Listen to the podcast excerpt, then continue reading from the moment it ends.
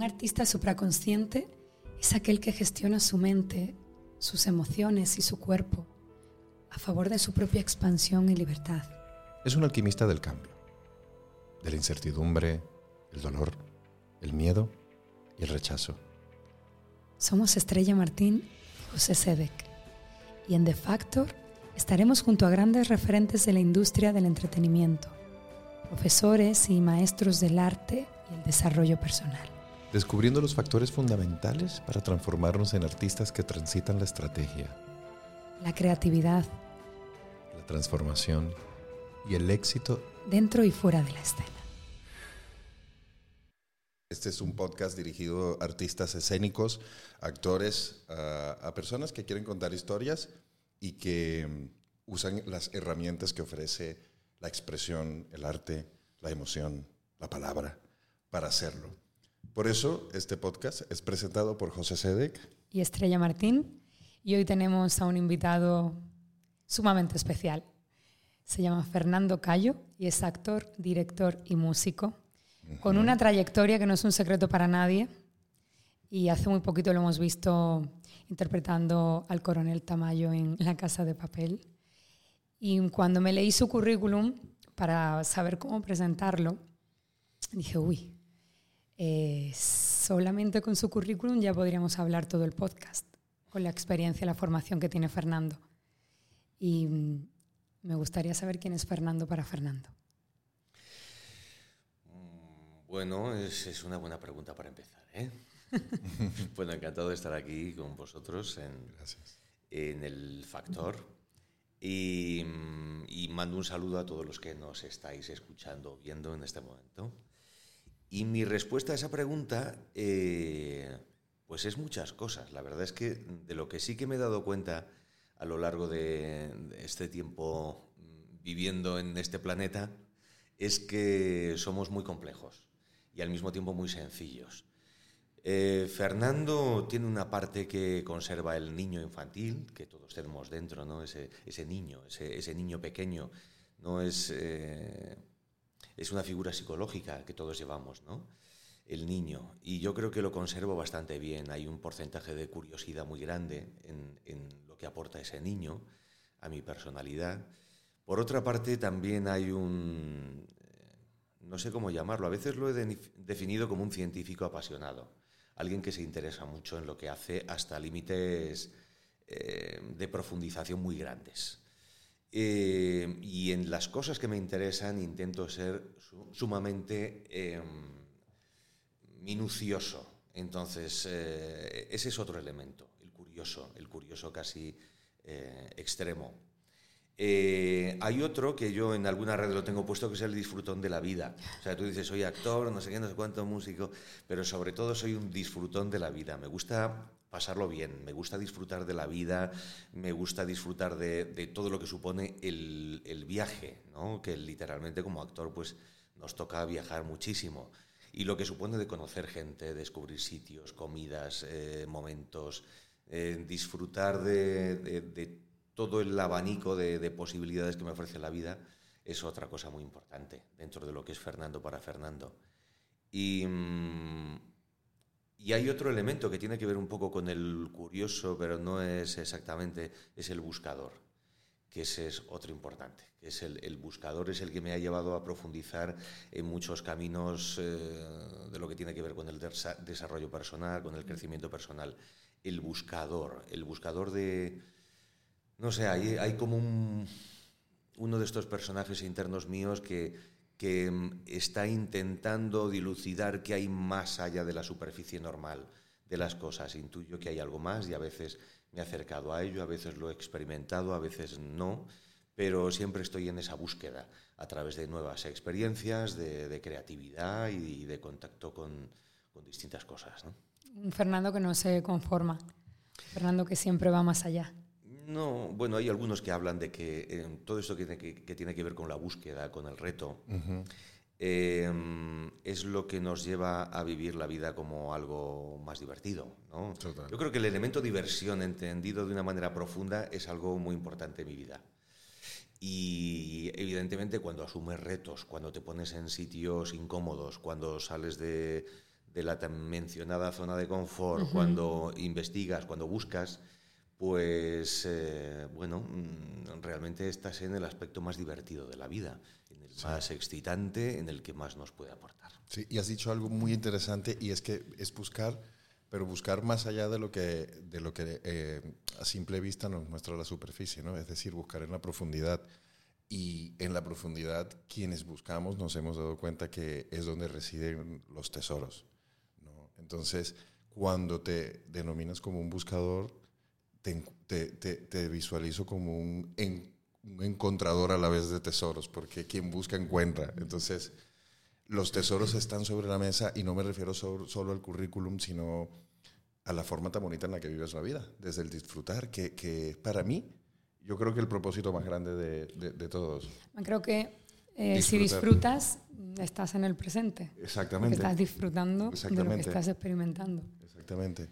Sí, sí, sí, la verdad es que esto del buscador, a veces me dicen, bueno, pero eso es un poco de ansiedad, ¿no? Y digo, bueno, es, no necesariamente, incluso a veces cuando encuentras algo que estabas buscando es que tampoco es lo importante. El, el, proceso de búsqueda es lo que te ha hecho meterte en otros recorridos, descubrir cosas de ti o de los demás o del ámbito en el que te mueves. ¿no? Y eso está bien. Muchas veces a los actores se nos olvida disfrutar del proceso, ¿verdad? Por estas ganas de llegar ahí a algún lugar. Sí, sí, sí, totalmente. Hay como, no sé, hay, hay como un, fallo al poner el foco en las cosas. Y eso cuando yo doy clase insisto mucho, insisto en algunas cosas que me parecen básicas. Pero una es esto, el decir, eh, porque muchas veces doy clase a gente joven que está empezando. Interpretación, eh, ¿Cómo puedo hacer, sí, interpretación o entrenamiento físico y vocal para actores o trabajo de Comedia del arte comedia del arte mm. también. He dado trabajo de máscaras, que últimamente no, o sea, el trabajo con máscara, la pandemia me lo ha dejado un poco ahí en stand-by. De momento no he vuelto a hacer talleres de máscara, pero es algo que me, que me gusta mucho y que me parece que es una herramienta de crecimiento actoral muy importante y que no, no se suele trabajar. Entonces, una de las cosas, os decía, en la que insisto, es em, el hecho de que hay que disfrutar del proceso. No puedes eh, quedarte solo con la frustración de he conseguido el papel, no lo he conseguido, es que llevo no sé cuántos años y no consigo nada, es que, mm, porque el tema básico es si estamos bien ubicados y centrados, es que nos estamos dedicando a esto porque nos gusta, porque nos enriquece, porque nos gusta compartirlo con los demás. Entonces es fundamental que tú, si haces cursos, hagas cursos primero para formarte, para crecer, para disfrutar. Yo mm, sigo como alumno recibiendo clases, aparte de, darlas, porque me parece que, es algo tremendamente divertido y, tremendamente enriquecedor. Entonces nunca he dejado de ser alumno, a la vez que he sido profesor también, pero porque disfruto, porque me parece curioso. Incluso cuando encuentras un, maestro eh, que no te llena totalmente, hay algo de ese proceso que, bueno, has descubierto cosas, siempre se descubre. Y es muy importante eso, porque si no nos quedamos en el tengo que conseguir mm, no sé qué rango actoral o conseguir un trabajo y no es ese el objetivo. El, bueno, por lo menos para mí, el objetivo es eh, ser feliz, sentirte pleno, sentirte fluyendo con las cosas, objetos, personas con las que interactúas. Ese es el objetivo. Y luego que si como actores conseguimos unos resultados determinados, maravilloso. Pero mm, si no, no pasa nada. He disfrutado por el camino. Eso es. Depositamos siempre como la felicidad a, conseguir ese, ese propósito laboral ¿no? que, en el que soñamos y se nos olvidan muchas cosas. Fernando, mm, por todo lo que dices, eh, creo que eres muy emprendedor de tu propia vida también a nivel profesional. O sea, eres maestro, profesor, actor, la música también. Tienes una productora propia, ¿no? Que se llama Pachamama. Producciones Pachamama. ¿Le pusiste el nombre tú? Sí, sí, sí, lo puse yo porque hice un viaje a Perú para trabajar, hice una película allí y, bueno, el concepto me, gustaba mucho, eso de ver la madre tierra, ¿no? Que es la Pachamama, pues... Eh, esa, esa, visión maternal de la tierra y el conectar eso con, con, un trabajo de futuro, con un deseo de cosas que quería hacer, pues me gustó llamarlo así, Producciones Pachamama. Así que eres un actor que no espera a que lo llamen, por mucho que lo llamen. No, no, no. Siempre he intentado combinar, ¿eh? Eh, porque también yo empecé en el teatro independiente en Valladolid y, y ahí lo que haces básicamente es crear.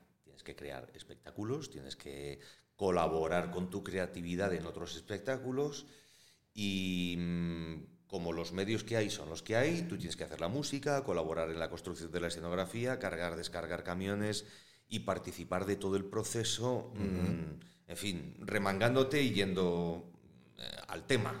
A lo que vamos. vamos allá, vamos a ir eh, manos a la obra. Aquí hay que pringarse, pues nos pringamos. Eh, y esa ha sido mi escuela de, trabajo desde el principio.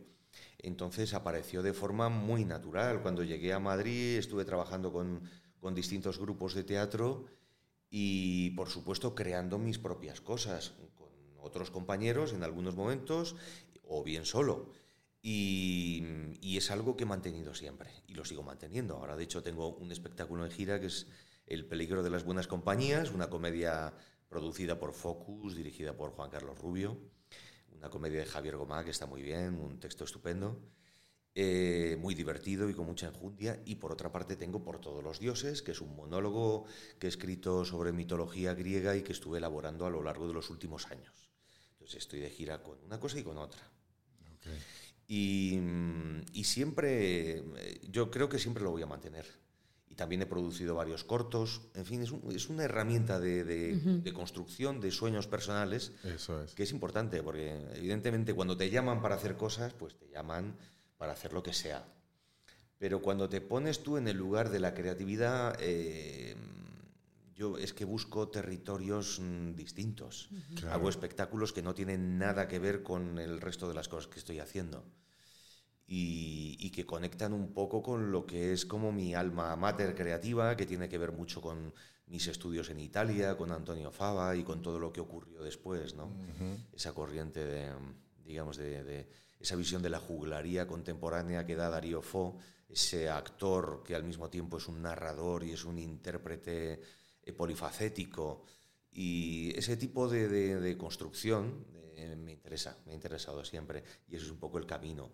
Y al mismo tiempo supone un reto porque hacer el tipo de trabajos que yo hago con mi productora pues me exige estar a un nivel interpretativo y de de forma física, psíquica y, creativa muy alto, claro. más que ningún otro trabajo. Entonces, eh, al mismo tiempo me sirve de entrenamiento. ¿no? Claro.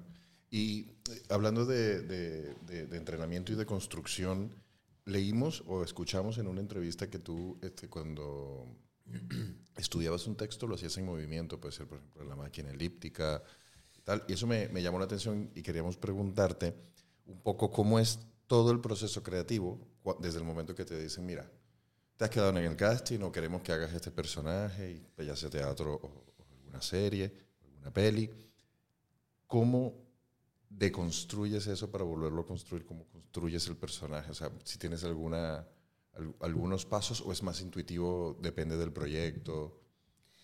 Bueno, eh, la intuición es lo primero que está al comienzo de todo desde el momento en el que te empiezas a sumergir en la lectura de un guion, eh, hay un mecanismo de asociación. Mira, para mí gran parte de la inteligencia tiene que ver con conectar cosas. O sea, la auténtica inteligencia y la que yo he visto en los grandes genios mm, de la humanidad y la gente talentosa con la que he podido trabajar es la capacidad que tienen para relacionar cosas de distintos ámbitos. Para mí eso es muy importante. Para ello, desde luego, tienes que tener curiosidad en muchos ámbitos distintos. O sea, si tú mm, lees relatos de, de, Borges, por ejemplo, te das cuenta de que era un escritor, pero que tenía unas posibilidades, unos ángulos de mirada que abarcaban desde las ciencias a la poesía, a toda la historia de la humanidad. Era increíble. Entonces, bueno, yo aspiro a algo más modesto, pero sí que soy una persona tremendamente curiosa.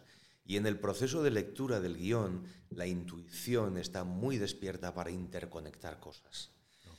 Em, hay un, primer impacto del guion o del texto de teatro audiovisual que estés trabajando. Hay un primer momento, un primer impacto que es eh, un impacto mm, puro, naif, con, que te conecta con cosas que luego quizá no van a ser lógicas.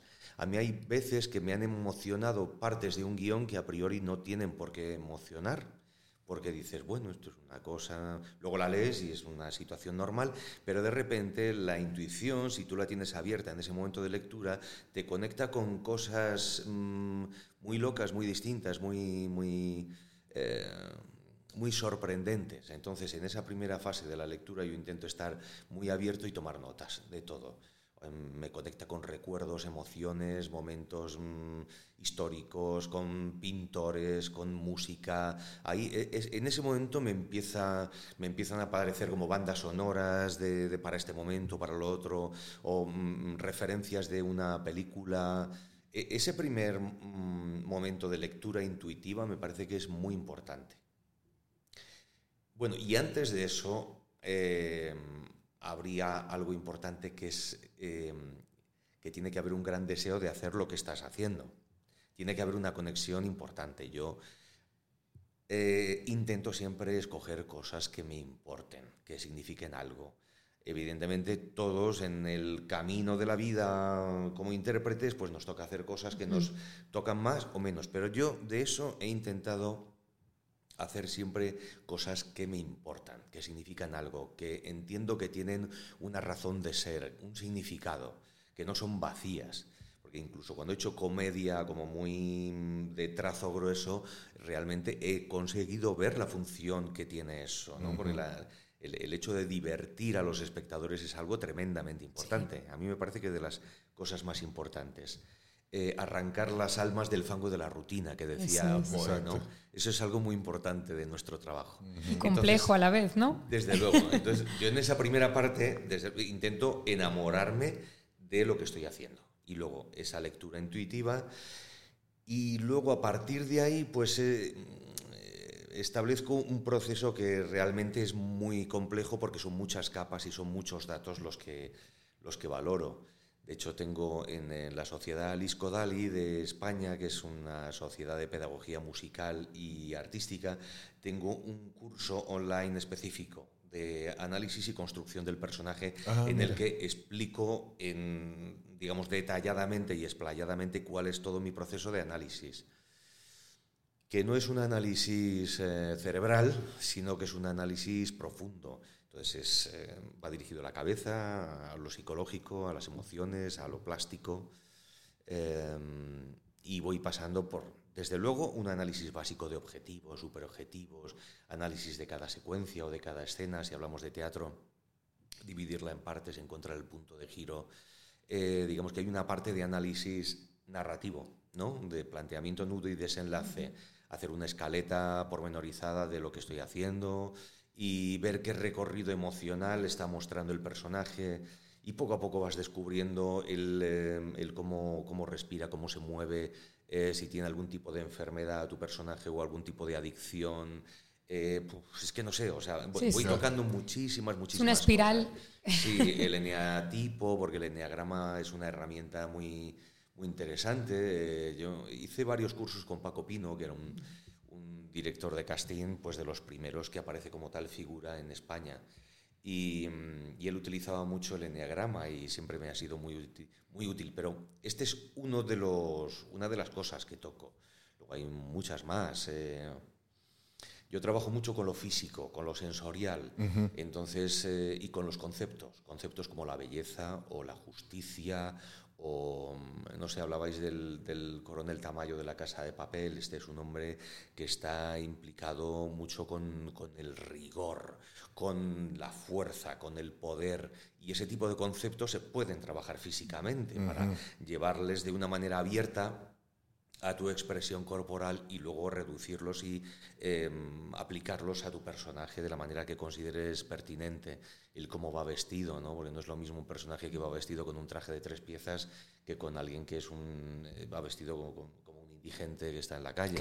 Eh, la forma de estar, la forma de el dónde está el centro de energía, etcétera, etcétera. Entonces voy haciendo incluso un collage, ¿no? Que es una cosa que se ve en el documental este sobre la casa de papel que hay en Netflix sobre, eh, el recorrido que se hace por distintos intérpretes, el cómo trabajamos, ahí lo explico, ¿no? Yo coloco un collage con distintas imágenes que tiene que ver con, esa tormenta de ideas intuitiva de la que os hablaba al principio. Entonces son imágenes de todo tipo, desde dibujos animados a elementos pictóricos, a frases, a incluso elementos naturales.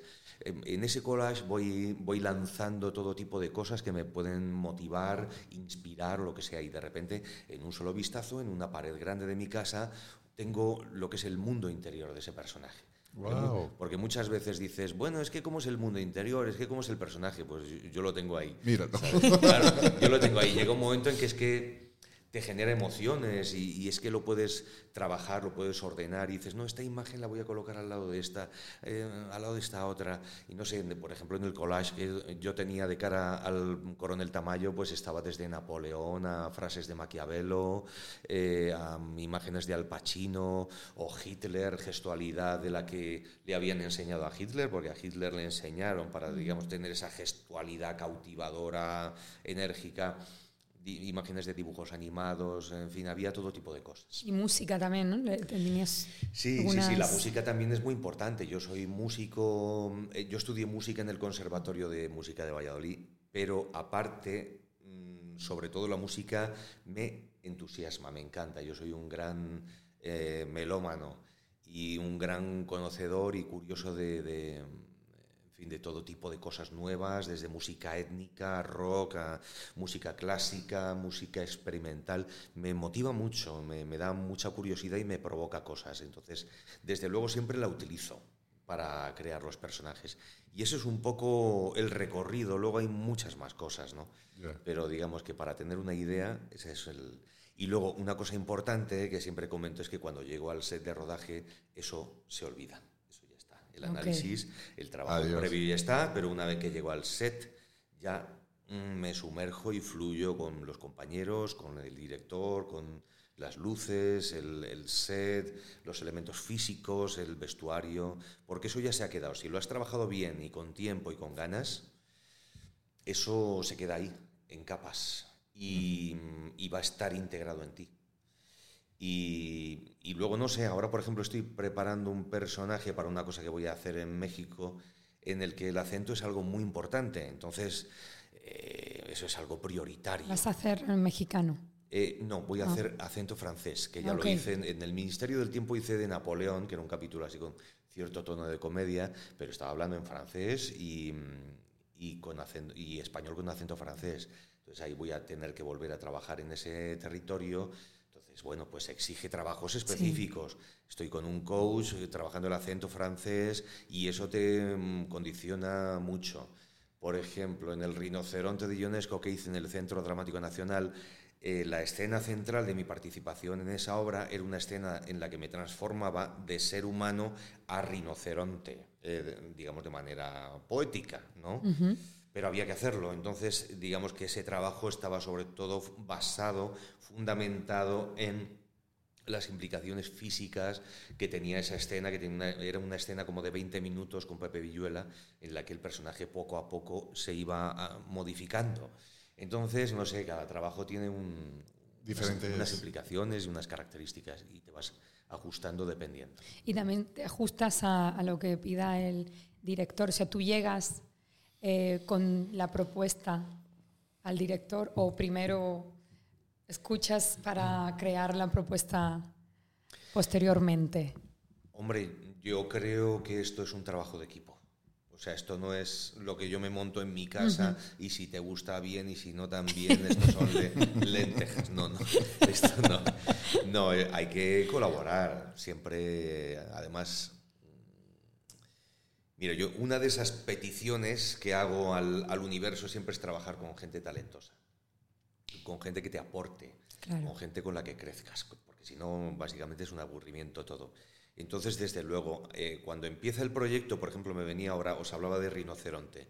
Yo, un año antes de empezar a ensayar el Rinoceronte de Ionesco, yo hablé con Ernesto Caballero, me dijo, oye, mira, te, propongo esto, eh, me gustaría que hicieras este personaje, y estuvimos hablando de lo que para él significaba la obra y de lo que estaba buscando. Y yo a partir de ahí pues me dejó fluir y cuando empezaron los ensayos pues ya había una conexión, ya le gustó mucho lo que traía porque claro. veníamos de eso. Cuando hicimos con Ernesto Caballero también Inconsolable, eh, que es como es un monólogo que hice en el María Guerrero sobre los 40 posteriores, o sea, 40 días posteriores al fallecimiento del padre, ¿no? del padre del protagonista, pero en realidad se habla del padre de todos. Entonces veíamos el concepto de ese monólogo como algo que tenía mucho que ver con Sísifo, este personaje que está en el Hades y que sube una piedra a lo alto de una montaña, luego la deja caer y cuando está abajo la vuelve a subir y luego la deja caer. Había algo de, de intentar superar una dificultad y cuando crees que la has superado vuelves mm. atrás y cuando crees que la has superado vuelves atrás. Entonces, esta imagen que él me brindó, la imagen de Sísifo, a mí me, me, sirvió muchísimo para ir construyendo, incluso al escenógrafo, a Paco Azorín, que hizo la escenografía, que hizo un plano inclinado, o sea, el, el escenario era un plano que a lo largo de la función se iba inclinando, se iba inclinando de tal manera que cuando llegábamos al clímax de la función yo estaba trabajando casi en una vertical, no agarrado oh. aquí al borde y a la, una silla que había em, pegada al espacio. ¿no? Qué genialidad. y luego esto se abría una puerta y dabas a otra dimensión. En fin, era una escenografía bestial. Paco Azorín es un gran genio de esto. Pero el punto de partida es ese, el plano inclinado y alguien intentando superar. Todas esas cosas nacen normalmente de la mente del director, que suele ser el... o, si no es el guionista, es alguien que tiene el guion muy integrado por supuesto, hay que colaborar. Y, una cosa, por ejemplo, que yo pido mucho a los directores son mm, referencias.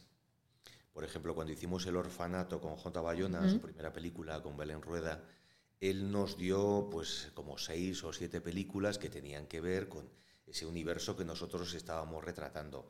Eh, cinco o seis películas que tenían que ver con el terror visto de una determinada manera, con las casas encantadas, con los secretos, con todo lo que se estaba barajando ahí y que de alguna forma te coloca en la estética y el estilo en el que estás trabajando.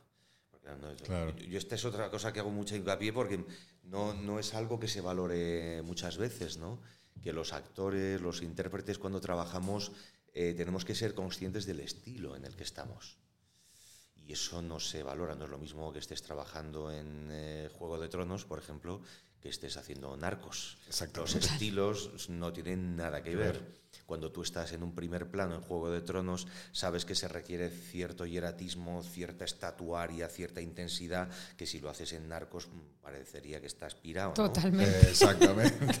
O, si estás, o si estás en una serie como Gomorra, que es una serie que a mí me encantó, sobre todo por una serie italiana sobre la mafia napolitana del barrio de Secondigliano la camorra, eh, habría, había una naturalidad de puro barrio y una suciedad en la interpretación, que eso es estilo, ¿no? Y hay que saber ver esas cositas. Entonces, eso es mucho de lo que captas cuando un director te da una impronta, un estilo, una, manera. Sí, que no todo queda en teatro, cine o televisión. o sea que dentro de cada uno hay un universo completo. Un, universo completo y es verdad que, que casi no lo tomamos en cuenta. Eh, creemos o damos por hecho que, todo va a estar como de un mismo color y no. sí, hay que ser naturales. sí, perdona, pero ¿de qué naturalidad me estás hablando? ¿De la del barrio eh, de la película Hasta el cielo, de Calparsoro, o me estás hablando de una naturalidad... De, de un barrio en Brasil, de, ¿sabes? En las favelas, claro. Exactamente. O, me estás hablando de clase alta como en Succession, la serie esta de HBO. Eh, ¿De qué estamos hablando? Porque claro, es naturalidad igual, pero no es lo mismo. Exactamente. Qué maravilla, qué maravilla. También le, le hablas a tus alumnos de mm, cómo gestionarnos fuera del set Eh, claro, sí, sí, sí. Bueno, yo les. Mira, yo lo que digo desde el principio es. En, todo esto, bueno, en la vida en general, pero en, todo esto hay muchas maneras de afrontar y de ver las cosas. Yo no les voy a decir. A mí, Es que tú, he tenido siempre algunos maestros que decían, no, es que lo que yo digo es lo mejor porque este es idiota, porque este no sabe, porque, nada, porque el que te dice esto. Sí, sí, sí. Muchos, ¿eh? Muchos. Sí, sí, y, muy- sí. y muy buenos, pero había una cosa ahí como de envidia Del ego, ¿no? Del ego. Y de ego, de decir, no, estáis, estáis conmigo, eh, estáis con la verdad, ¿eh? No, lo que dice este no tiene ni idea. Los que eran del método hablaban de "Ah", los que no, no, los que el otro, no. Yo siempre he sido muy ecléctico, he aprendido desde el método Stanislavski con profesores rusos, ha mm, he pasado por entrenamiento de Grotowski, de Lecoq, eh, por el entrenamiento de la vida, por el contacto con actores intuitivos de la antigua escuela que son maravillosos y, y de todas esas cosas yo he hecho mi propio método. Entonces lo que yo intento contar no es decir os voy a dar la verdad de la vida mm, ni de coña, yo os, os digo lo que a mí me sirve. Claro. Y digamos que el, el- si hay algún valor que yo pueda destacar sobre lo que yo comparto, es que tiene que ver con mi trabajo diario. O sea, lo que yo estoy llevando a cabo... en Eres el- congruente, vaya. Claro, en el set de rodaje es lo que les enseño a mis alumnos. Claro. Y lo que durante mm, treinta y tantos, casi 40 años ya que llevo currando, me ha servido para seguir trabajando eh, y les ha funcionado a directores y a productores, pues lo intento transmitir a los alumnos para que sepan que, bueno, que hay otras maneras de hacerlo, desde luego, pero yo les enseño un territorio por el que moverse. No les enseño tampoco ni siquiera una manera, ¿eh? o sea, yo les, les comparto cosas que creo que les pueden servir. Y en general, eh, para estar en el set, eh, básicamente hay que ser buena gente. No hay que ser tonto ni naif, no, hay que ser una buena persona. Y los grandes directores, intérpretes, creadores, igual que las, los, los grandes de casi cualquier cosa, suelen ser grandes personas también. Hay alguno que no, ¿eh? no, no se puede decir mm, tabula rasa, no. Pero en general, yo los grandes, eh, lo que he percibido es una gran capacidad humana. Y entonces, para estar en un set, primero, lo que a mí me enseñó la experiencia de empezar en el teatro independiente es que hay que ser consciente de que hay que tener cuidado, pero cuidado en un concepto muy amplio. No es cuidado de tener miedo de nada, ni ir... eh, en fin, el, el miedo no sirve para nada, pero hay que tener cuidado. Cuidado con uno mismo. No voy a hacer nunca cosas que me hagan daño Claro. no voy a meterme en territorios que, con los que no me puedo mm, em, meter si no tengo la preparación física, no me voy a meter en unos territorios que me pueden dañar o causar una lesión. Cuidado con los demás compañeros. Si yo estoy interactuando con una serie de compañeros y tengo una escena de, de combate, eh, pues eh, tengo que cuidar de ellos. Esa es mi labor. Ya tiene que, el combate tiene que parecer eh, verosímil, creíble, pero sobre todo no, no tengo que partirle la cabeza Claro. a nadie. Exactamente. Es que también me he Sí, encontrado sí. en situaciones Hay de todo, hay de bastante todo. Sí. delicadas. Y hay mucha gente que se cree que uno se mete, se mete, se mete, y es que me he metido mucho y perdóname que te he roto la nariz. La nariz. Eso no me sirve. Es un componente muy importante de mm, la paradoja del comediante que, que- que decía Diderot o de la que habla también Shakespeare, es que tienes que mantener entereza en medio de la tempestad. La, tú estás metido en la tempestad, pero no eres la tempestad. ¿Entiendes? Porque, entonces eh, arrasamos con todo. Exacto. Cuidado con los compañeros, también emocionalmente. Eh, hay un ejercicio muy curioso que a mí me gusta mucho, que es colocar a los alumnos, para, sobre todo cuando tienen que llevar a cabo escenas de mucha intimidad o de escenas de amor y son dos personas que no se conocen, o que se han conocido ahí en el curso. Simplemente les siento uno frente a otro y dejo que se estén mirando detalladamente cada una de, las características de su cuerpo, desde la punta de los pies hasta la punta del pelo, con confianza, con cariño, como si se estuvieran observando a ellos mismos con tolerancia amorosamente. Y realmente lo que ocurre después siempre es maravilloso, porque llega un momento en el que se produce casi una ilusión en la que tú eres el otro y el, o sea, eh, estás tan prendido del ejercicio de observación del otro que te fundes empáticamente de una manera absoluta con él. Wow. Y entonces las escenas de amor, de confianza, de hermanos, de cosas así que dices, ¿cómo voy a generar una relación de no sé cuántos años de matrimonio?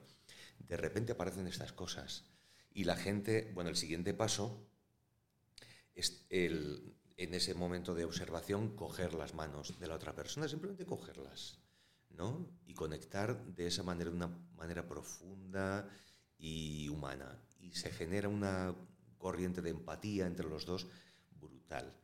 Entonces, ese cuidado que hay que tener con los demás es fundamental. Cuidado del espacio en el que estoy, cuidado de los elementos escenográficos. No me voy a hacer daño con nada, no voy a romper un... Yo es que lo he visto incluso paredes, porque muchas veces trabajamos con elementos que son de mentira. Una pared que parece de piedra, pero es de madera. Y entonces un actor se eleva la pinza, está muy metido en su cosa y hace raca y mete la mano hasta el puño en, en la pared.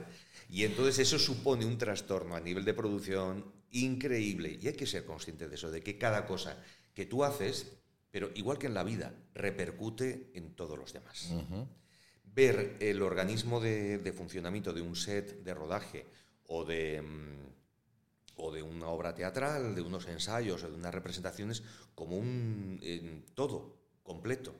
Y yo estoy conectado con la gente de iluminación, de sonido, con la gente que me está poniendo el micro aquí. Eh, formamos parte de un solo ser y funcionamos todos para todos. Eh, mm, por eso hay que estar pendiente. Yo siempre digo a la gente de cámara, oye, ¿te puedo ayudar de alguna Cuando veo que hay algo que se atasca, ¿te puedo ayudar de alguna manera? Y entonces él me dice, no, sí, no, es cosa mía. Mira, si en este momento me puedes hacer un movimiento un poco más abierto para que me dé tiempo de llegar con la cámara. En fin, hay que estar ahí hay que estar. O si de repente tú estás en una escena X y, tu personaje está haciendo algo y resulta que tienes el micro aquí y se acerca el de él, oye, es que tienes el micro en la solapa, golpes aquí y tal. Hay, que estar con un montón de, cosas. O, si tú sabes que, por ejemplo, solamente hay una taza de este tipo y le preguntas al de atrezo, oye, em, el personaje es que en este momento está muy enfadado, la, podría tirar, ¿tenéis más? Él te dice, no, no, es que no tenemos otra, porque si tú agarras y tiras la taza, le pones en un aprieto al de atrezo. Porque llegará alguien de producción y dirá, oye, ¿cómo solo tenéis una taza para hacer esta secuencia? Ajá, exactamente. En fin, tienes que estar un poco pendiente de todas las cosas, así que cuidado con uno mismo, con los demás y con el espacio con el que interactúas. Eso es muy importante. Y mm, en realidad eso lo puedes aplicar también a la vida, porque digamos que es la manera de ir por la vida, desde mi punto de vista. Eh, tolerancia, respeto, empatía, me parece que son cosas básicas para relacionarte con el mundo, no solo en la interpretación. Claro, en la vida está todo conectado también, lo que pasa que a veces o no tenemos conciencia de ello o se nos olvida y por eso vamos como seres separados con la ilusión de, los unos a los otros y de todo, ¿no? Claro, claro compitiendo con los demás, enfadados porque el del coche de al lado creo que está para fastidiarme el día o que o siendo poco amables con la gente y, generando mal ambiente porque crees que esa hostilidad te va a hacer mm, sentir en un estatus superior o yo que sé, miles de cosas que hacemos los seres humanos. y también eh, con nosotros mismos, porque la relación que tenemos con nosotros mismos también la obviamos, creemos que solo nos relacionamos con los demás y, pero yo lo trato muy bien a él, yo lo trato muy bien a él, yo trato muy bien a mi compañero, pero ¿cómo te tratas a ti, cómo te hablas a ti cuando tienes un año yendo a casting y no te cogen? Si te tratas como, como si fueses un idiota porque no te dan los castings o si no te lo tomas personal. ¿Cómo es tu diálogo interno contigo mismo? ¿no? Creo que, que, que es muy importante porque creo que mientras mejor nos tratemos y nos amemos y nos respetemos, vamos a tener que cómo ofrecerle de esa misma esencia a los demás, ¿no? Definitivamente. Como los demás nos verán también, ¿no? Porque si... Pero esa será una consecuencia. De no, pero digo, el impacto también positivo que, que, genera. Lo que, lo que, lo, que, sí, sí, sí. sí y ser conscientes también de cuando fallamos y cuando tienes un mal día, porque no, no podemos ser aquí... Eh, Buda levitando, ¿no? Somos seres humanos con un montón de fallos y de, y de cosas que también hay que tolerar y asumir. Decir, perdóname, es que hoy tengo un mal día. Totalmente. discúlpame o... Es importante ser consciente de eso, asumirlo y en el momento que haya que pedir perdón porque ha metido la pata, reconocerlo y, y hacerlo. Pero mira, yo una cosa que recomiendo es ver muchos documentales. Ahora mismo una de las grandezas de este momento es el acceso a información brutal que tenemos. Eh, hay un montón de documentales sobre la tarea de distintos actores, actrices maravillosos. Em, y muchos hablan de, cuando ya son maduros, em, lo mal que lo pasaron al comienzo de sus carreras y la frustración que se generaron a sí mismos, juzgándose y considerando que eran poco y que no estaban a la altura. ¿Ves? Y tú dices, pero ¿cómo? ¿Cómo esta actriz maravillosa o este actor espléndido podía pensar cuando era joven que no valía, que no tenía talento o que era o que, que no era suficiente? Que era su problema, más bien, ¿no? Sí, sí, sí. y yo creo que el tema se soluciona en gran parte con eso de lo que hablábamos. Disfrutar del camino, hacer cosas que te gusten. Y eh, crear tus propios... Sí, crear tus, tus- proyectos. tus propios proyectos cuando no te llegan otros, porque hay que estar en movimiento. Y, sí, tener un sentido de tolerancia y de respeto hacia uno mismo. Y, y de empatía primero hacia uno mismo. Y eso luego se traslada a los demás. Si no soy capaz, si me equivoco, si he fallado, pues hay que, hay que tratarse un poquito como... hay tres figuras que siempre en el análisis trabajo, que es el abuelo tolerante, el padre represor y el hijo rebelde. Son esas tres y figuras aparecen en cualquier buen guion que, que podamos leer. Un solo personaje va a pasar por esas tres fases. Incluso en un solo parlamento pasas por el abuelo, el padre represor y el hijo rebelde. Son figuras psicológicas que hablan. No quiere decir que todos los abuelos sean eh, tolerantes, ni no. Es una figura psicológica. ¿eh? Ya. Entendamos una herramienta de trabajo. Y, y tenemos que ser más abuelos tolerantes, menos padres represores y, y bueno, hay que ser de vez en cuando hijo rebelde. Exacto. Eh, La combinación está. El padre represor tiene su sentido también, porque es un poco el que te coloca, el que mm, cuando se te va la pinza te dice, a ver, un momento, ¿pero esto qué es? ¿Qué estás haciendo aquí? Céntrate, coño, ponte en tu sitio. Esa figura hace falta. Sí. También hace falta el de, no, es que, mira, ahora necesito enfocarlo de otra manera, o paso de todo, déjame en paz. Eso también hace falta a veces, ¿no? Pero sobre todo, con nosotros mismos hace falta la imagen del abuelo tolerante. Tranquilo, no pasa nada, esto va a salir, no te preocupes. Total. Cálmate. eh, Total. En fin, ya se verá. ¿Qué va a pasar? verá, no pasa nada. Es- esa figura la tenemos a veces. Esa, esa figura yo la estoy empezando a escuchar cada día más y a, a mí me está haciendo súper terapéutico, ¿eh? la del abuelo. ¿Tú crees, Fernando? Yo he pasado como por muchas etapas, ¿no? Al principio, cuando dije que- en casa que, me, que, que sería actor, eh, la típica, ¿no? Bueno, sí, te vemos madera, pero esto es muy difícil, ¿no? Siempre se nos dice, esto es muy difícil. Entonces, claro, o somos adolescentes, o somos jóvenes, y si nos los dicen grandes figuras como nuestros padres, lo que son para nosotros grandes figuras, ¿no? O, o referentes, nuestros maestros, ya vamos como con el condicionamiento de la industria es difícil, ¿no? Yo no digo que sea fácil, pero yo he pasado por diferentes etapas. Hoy que tengo, voy para 20 años dentro de la industria, pienso que es compleja, pero que también otras industrias son igual o más complejas y que eh, va cambiando también según la etapa, la, la época y según tú estés madurando, según tú tengas más herramientas. Para Fernando, eh, la industria es una industria, ¿cómo es para ti la industria? O sea, Bueno, eh, para empezar, ¿qué, qué es difícil? ¿Qué es difícil? Y que no lo es. Ajá. Es que si, si te pones a hacer las cosas bien, eh, cualquier cosa es difícil. Todo es difícil. O todo puede ser mm, muy fácil. Ahí hay varios factores que Claro. intervienen. Por una parte, ¿cuál es tu tendencia? Eh, tu, digamos, tu capacidad intuitiva natural hacia dónde va. Y eso marca gran parte de por dónde va nuestra vocación, ¿no? ¿Cuál es tu talento natural? Pero es que ser cirujano es muy difícil también. Entonces, no, es que esto es muy difícil. Pues sí, todo es difícil. Eh, la cuestión es si tienes una necesidad ineludible de hacerlo. Eso para empezar. Si solo tienes necesidad, bueno, eh, tenemos el terreno del teatro amateur o de, lo- de hacer el audiovisual, digamos, de manera amateur. Ahora mismo hay unos TikTokers y hay un- gente en redes haciendo tonterías muy graciosas y muy bien hechas. ¿eh? Tonterías con todo el respeto, quiere decir, cosas, eh, pequeños sketches, cosas de humor o bailes o... Hay gente realmente admirable, son aficionados, luego se dedican a lo que sea, son informáticos o abogados o lo que toque pero hay gente muy talentosa haciendo cosas a nivel amateur. Yo tengo la necesidad de actuar. Luego hay grupos de teatro amateur, yo he dado cursos en, algunos ámbitos amateurs que no, en muchos casos eh, tenían un grado de implicación muy grande y con mucho talento, ¿vale? Pero eso implica que no voy a dedicar mi vida a ello, que no me va a frustrar si no consigo el trabajo. Si solo tengo necesidad. Si lo que tengo es una necesidad ineludible, entonces lo primero que tienes que hacer es meterte en una escuela, estudiar, hacer cursos, Em, rodearte de una familia artística y conseguir algunos maestros, varios o varias, si puede ser, que sean capaces de darte un buen feedback. Porque claro, uno puede creer que tiene mucho talento, pero eso lo tienes que contrastar. Y no me valen los maestros que dicen, ay, tú eres maravilloso, o tú eres horroroso, fuera de aquí, no te dediques a esto, que de esos yo, he escuchado anécdotas de, de compañeros y son terribles. ¿no?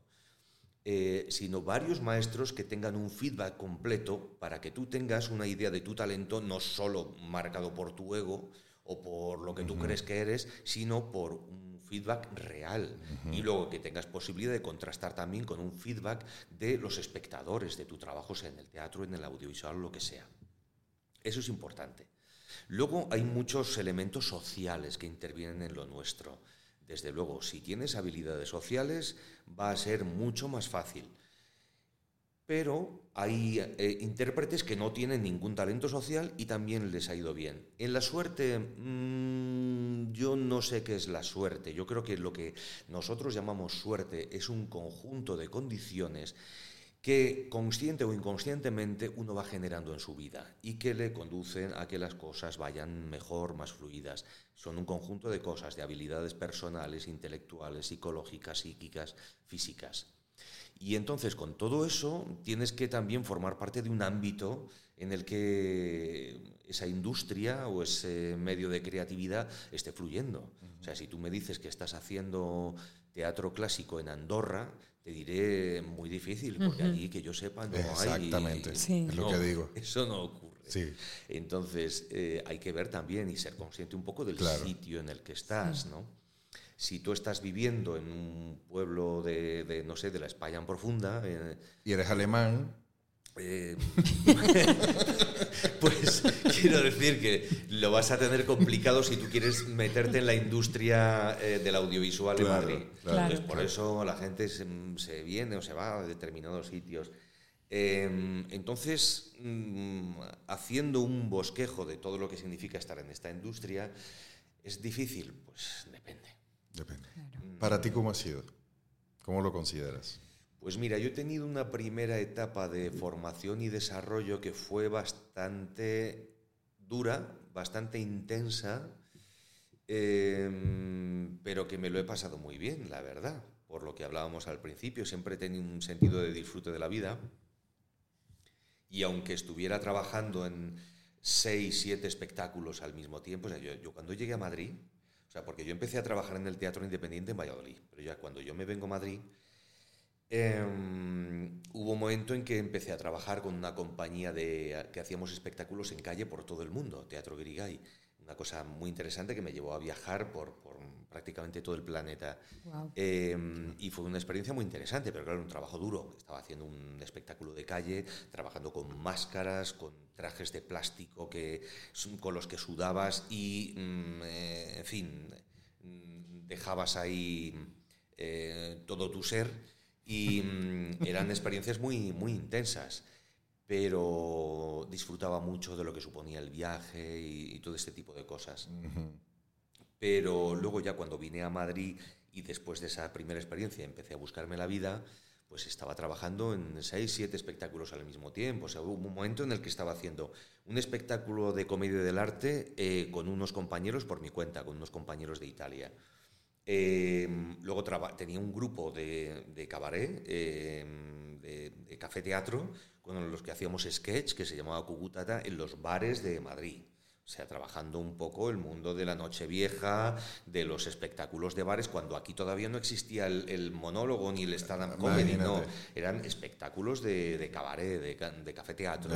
Hacíamos monólogos también, pero sketch, todo ese tipo de cosas.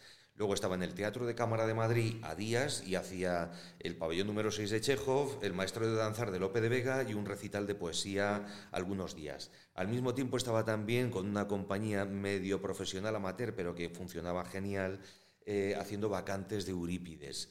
Em, en fin, y luego, claro, daba clases de vez en cuando porque me tenía que ganar la vida, ¿no? De clases de teatro.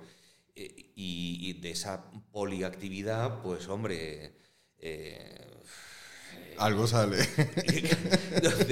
de, Hasta que me terminé el currículum y dije, wow, qué novela. claro, de esa multiactividad, pues, eh, pues sales muy fortalecido. Totalmente. Y bueno, ya cuando, cuando llegó mi primera oportunidad en audiovisual, que fue Manos a la Obra, que era una comedia de muchísimo éxito con 6 millones de espectadores todas las semanas, pues hombre, eh, fue tremendamente satisfactorio. ¿Qué me comentabas? Pero desde que empecé a trabajar como profesional, eh, porque yo empecé a hacer cosas profesionales desde primero de la Escuela de Arte Dramático en Valladolid, em, hasta mi primer trabajo en audiovisual, em, pasaron 10 años. O sea que fueron 10 años de pico y pala haciendo todo lo que podía para ganarme la vida, ¿no? Claro.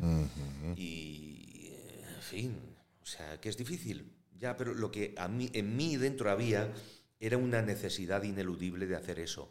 Esto es lo que quería hacer, en todas sus formas, ¿eh? porque también hay muchas veces que la gente tiene una idea muy limitada de esto. O sea, un, adolescente que solo ve series de Netflix se cree que ser actor es ser eso, pero no.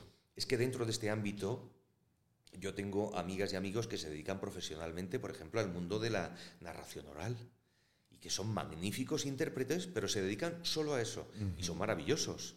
Y mm, trabajan eh, contando cuentos en bibliotecas para adultos y para niños. Hay un montón de, sitios, de locales, em, de centros culturales que tienen un circuito de narración oral de continuo. Em, en fin, hay gente que viaja a festivales de narración oral en Europa o en Latinoamérica. Hay gente que se dedica a los eventos hay monologuistas profesionales que para mí no son más que intérpretes, son actores, nada más que de una determinada cosa, pero un, buen monologuista básicamente es un buen intérprete. Em, hay gente que se dedica, por supuesto, al audiovisual, pero hay gente que hace teatro. Yo tengo compañeros y compañeras que no hacen audiovisual, pero porque no les sale de las narices meterse en ese círculo, en los castings, no les, no les interesa un poco la pleitesía que supone todo el audiovisual, porque estás muy sometido a, juicio constante y a un nivel de tensión bastante grande. Y hay compañeros que dicen, mira, es que yo tengo mi vida en el teatro. Y aquí, afortunadamente, en España, tú puedes vivir haciendo teatro solo, trabajando con distintas compañías. Si te la montas bien, creo que sí. Sí, sí, sí. Yo tengo amigos que trabajan solo haciendo teatro. Y, o si, no, no, sé, yo soy de Valladolid y ahora mismo he estado dando un recital de La vida de sueño en el Festival de Olmedo, que es de Valladolid, y ahí hay grupos como Teatro Corsario, como otros de Valladolid, que llevan más de 40 años eh, trabajando profesionalmente. Entonces tú puedes estar en Valladolid o en cualquier ciudad desarrollando un trabajo como actor o actriz profesional en una compañía y no sales en las series de Netflix, pero estás desarrollando tu trabajo. Y si eso no te llena y sientes que te falta, entonces pregúntate cuál es el propósito de esa necesidad ineludible, a ver si no es del ego. Claro. Si lo, que, quieres lo que quieres es ser famoso, entonces tienes que ir por otros derroteros, evidentemente. Ya. También hay gente del audiovisual que no hace teatro, grandes actores de este país, ¿verdad? Sí, sí, sí, hay de todo, hombre. Para mí la visión tiene que ser completa. para mí, yo me, me formé, mira, en Valladolid cuando yo empecé, había un festival internacional de teatro que era muy potente. Y por allí pasaban los para mí que eran los mejores actores del mundo de ese momento, que eran la gente del este, la Taganka de Moscú, los polacos, la gente de Tadeusz Kantor, Grotowski, etc. Que eran gente con un poderío impresionante, físicamente, vocalmente y con un desarrollo creativo. No eran actores de mesa camilla, no eran actores de mm, hacer cositas en la cocina de una casa y tal y cual, que, ese teatro también tiene mi respeto y tiene su lugar, eh, cuidado. Pero mi deseo hacia lo que a mí me, fascinaba eran esos intérpretes que eran capaces de desarrollar imágenes poéticas a través de su cuerpo, su voz y su psiquis y su emocionalidad, pero de una manera bárbara. Entonces, eso eran los actores del este. Formación que tenían era brutal. Y eso es hacia lo que yo he tendido siempre. Eh, a tener un, gran ámbito de formación muy profundo que me ha permitido moverme y darme libertad para moverme en comedia, en drama, en teatro, cine, televisión, hacer comedia del arte o hacer teatro contemporáneo o crear mis propios espectáculos. La formación lo que me ha dado es libertad para moverme por donde yo quería. Y eso es lo que yo siempre he querido. Detrás de, de, mis movimientos siempre ha habido eso, ansia de libertad. Y la formación es lo que te da. Y también experimentar un amplio abanico, ¿no? Para ver también dónde quieres inclusive profundizar o qué no resuena contigo como actor. Porque sería como... como autolimitarte, decir, yo solo hago teatro, pero has hecho tele, ¿no? Pero bueno, pruébalo a ver qué, qué, qué, pasa, ¿no? En fin. Creo que... Sí, sí, yo respeto. O sea, yo también. hay gente que no lo hace porque no les apetece o porque no tienen tiempo, están muy implicados en otras cosas. Pero mi punto de vista es que cuanto más amplio es tu rango de movimiento, mejor. Yo siempre, los grandes maestros, que siempre me remito, sobre todo los rusos, Mikhail Chekhov siempre insistía que, eh, aparte de ser el sobrino de Anton Chekhov, el, el dramaturgo, era un gran actor y maestro de actores. De hecho, salió de Rusia para ser maestro de grandes estrellas de Hollywood, ¿no? de aquella época. Eh, él siempre insistía en que mm, los grandes actores trágicos debían de trabajar en el clown y en la farsa porque mm, eso es lo que te da amplitud y, te da más, más poder como intérprete. El, el, hecho de que tú puedas profundizar en los aspectos más grotescos, más ridículos o más farsescos, te va a dar una profundidad a la hora de trabajar lo dramático muy interesante. Y es lo que ocurre muchas veces cuando actores como Jim Carrey de repente empiezan a hacer trabajos naturalistas. La gente se queda impresionada ¿no? cuando cuando ves em, a Jim Carrey haciendo el show de Truman, por ejemplo, de repente ves que tiene unos rangos de expresividad que van un poquito más allá del naturalismo, pero que en ese trabajo encajan perfectamente. O, no sé, otros, otros actores, todos sí, sí, sí, sí, Pero, pero sí, eso es importante. Igual que cuando trabajas la voz, cuando tú trabajas con, con una profesora de canto, eh, siempre te dicen hay que trabajar los agudos porque eso te va a dar peso en los graves y viceversa. Si tú eres capaz de trabajar los graves ampliando tu rango vocal, va a hacer que tu voz esté mejor. Es un poco mm, el, concepto también de la gimnasia física, ¿no? Eh, se trata de ampliar tus posibilidades de movimiento, creativas eh, y de imaginación también. Flexibilizar. con la danza, ¿no? Que el ballet, la base, pero puedes hacer urbano, que si has hecho ballet, vas a ser mejor. Entonces, como, ¿sabes? Abrirte. Sí, sí. ¿Tú lo sabes tú como bailarina? Sí. Pues bueno, yo, Estoy, yo estoy muy contento de, de, estar aquí contigo, Fernando. De verdad que nos estás dejando una cantidad de contenido maravilloso. Em, llenas esta mesa de, de valor y eso, bueno, de verdad que lo, lo, agradecemos de, de, corazón. Yo no sé si hay alguna duda que, que, tú tengas que quieras hacerle a Fernando. Yo por mí estaría con él hasta las 7 de la noche, pero, pero bueno, cada quien tiene... Tiene que continuar con su vida, ¿no? Exactamente, exactamente. Yo encantado, bueno, muchísimas gracias por tus palabras y, y, no sé, lo que hablábamos un poco antes de empezar, que el, el, mundo del podcast, nos, yo siempre he sido consumidor de podcast, toda, o sea, desde antes de que fuera tan popular. No sé, llevo escuchando podcast, no sé, seis, siete años.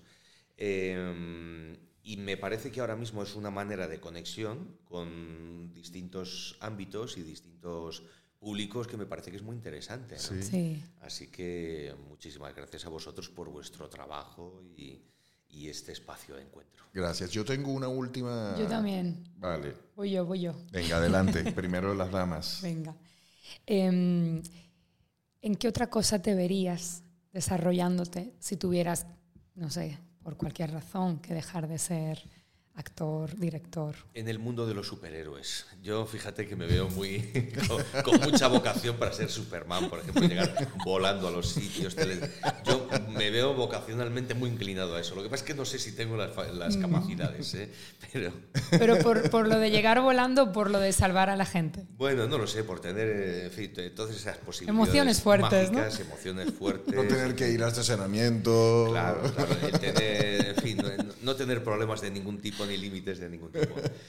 No, em, no sé, yo creo que, por ejemplo, todo lo que tiene que ver con, con la comunicación, em, con la motivación de gente, la psicología siempre me ha interesado mucho.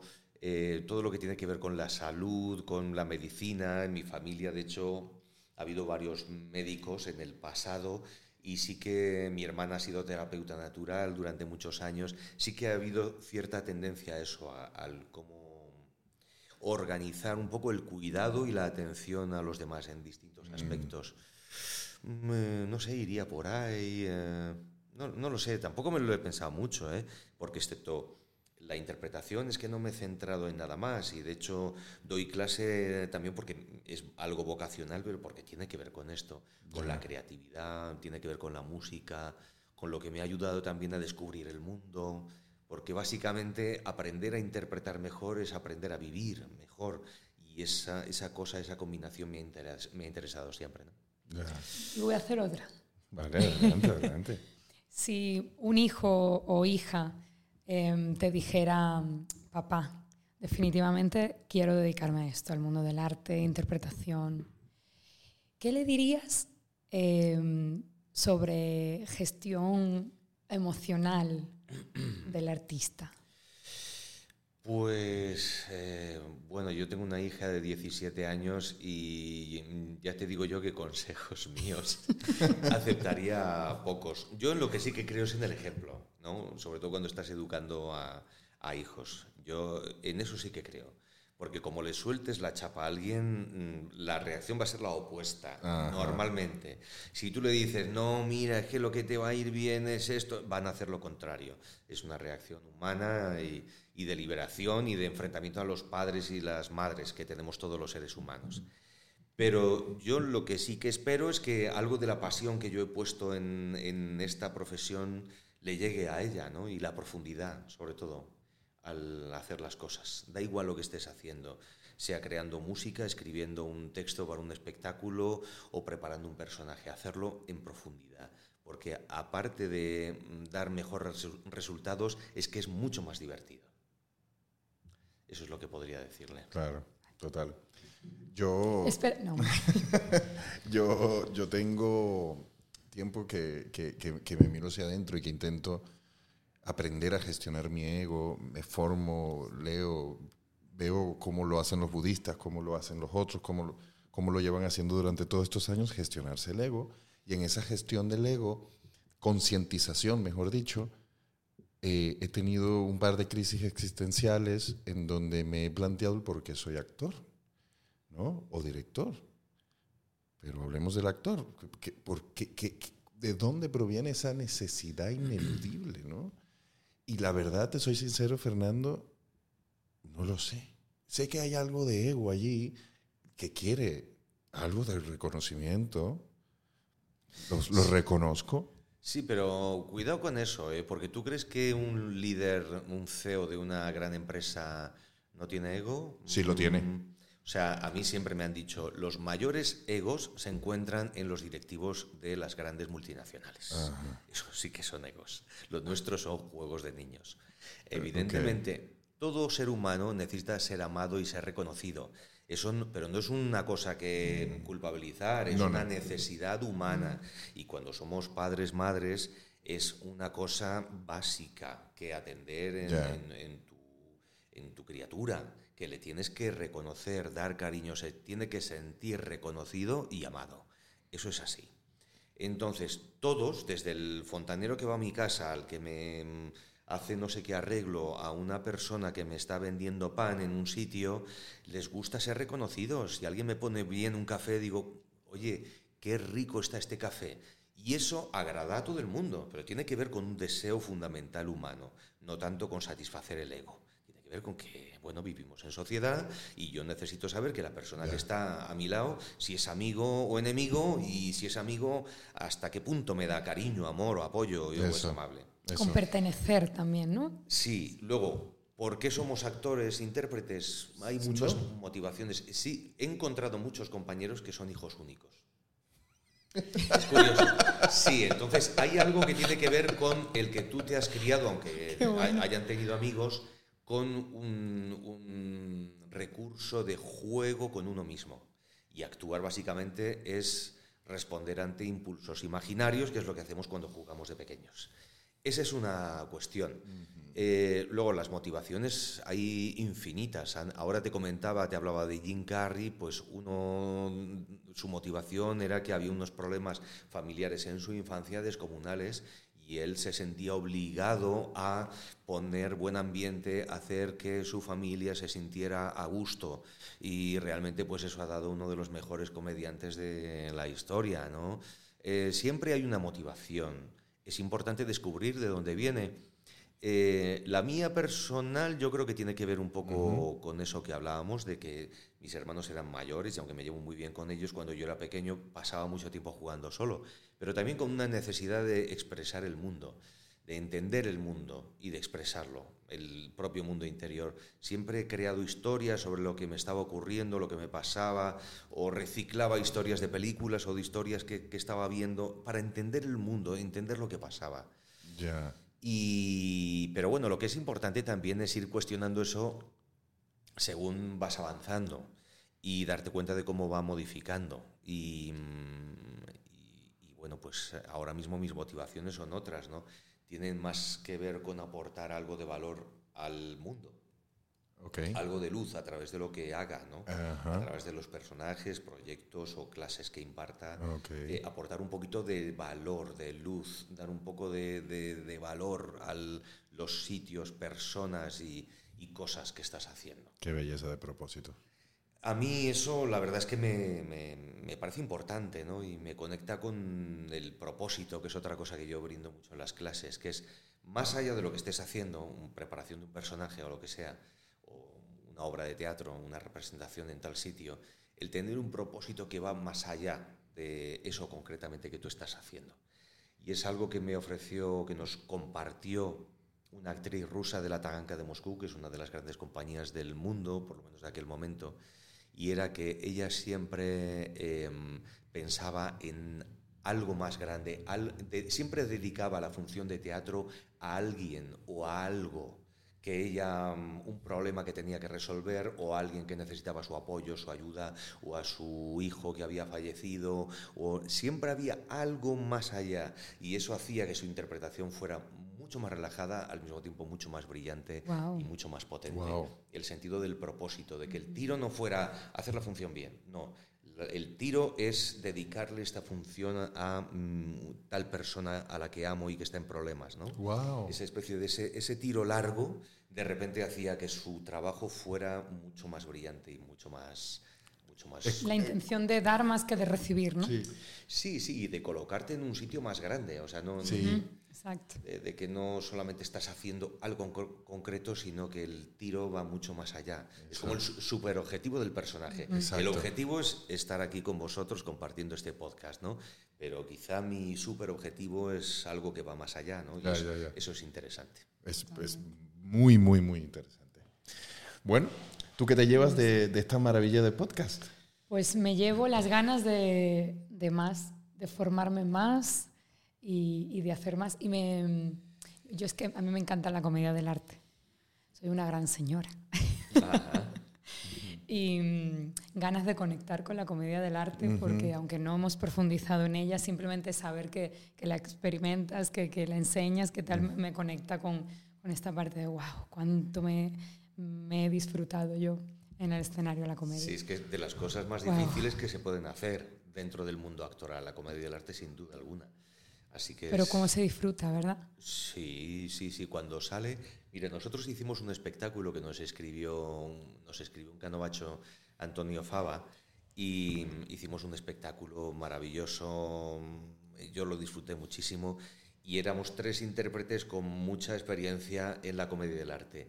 Y el sentido de fluir, tanto físico como de acción que había ahí, era muy particular. Porque te, mm, necesitas una implicación total en lo que estás haciendo, muchísima concentración, una forma física muy buena y una compenetración con los compañeros excelente y, y, una conexión con los espectadores muy potente, así que fue precioso. Sí, sí, es altamente recomendable. Pues inspiras a ser mejor, Fernando. Sí, a ser mejor persona y a ser mejor profesional. Totalmente. Y eso te sale, siento que te sale por los poros, porque lo vives en ti. Pues y es lo que hablabas del ejemplo. Me, alegro de que lo veáis así, porque, en fin. Sí, yo cuando sea grande quiero ser como tú. ¿eh? Además es que yo, imagínate, era muy pequeña cuando hacías manos a la obra, o sea que yo llevo toda la vida viéndote, entonces como tenerte aquí hablando con esta verdad y compartiendo lo que te ha funcionado, que, que he visto cómo te ha funcionado, es como muy, muy inspirador. Sí, es muy inspirador, muy motivador a través del ejemplo y de, de tu verdad, de tu honestidad, de tu, de tu corazón. Se ve que eres un tío con un gran corazón detrás de esa seriedad de, tamaño. Pues oye, muchísimas gracias a vosotros y, un placer compartir este ratito con, vosotros y con los que están ahí. Em, ¿Podrías cerrar con alguna reflexión, frase o lo que quieras para las personas justo que, se han tomado el tiempo de Para los actores, ¿no? Para, para, el actor que, que, está aquí inspirado junto a nosotros dos. Exacto que quiere un poquito más. Mira, no sé, a mí algo que siempre me parece muy inspirador es el concepto de derribar muros, traspasar fronteras, ¿no? aplicado en un sentido amplio en la vida. Y creo que si uno lo tiene en mente, te lleva siempre más allá. Perfecto. Muchas gracias.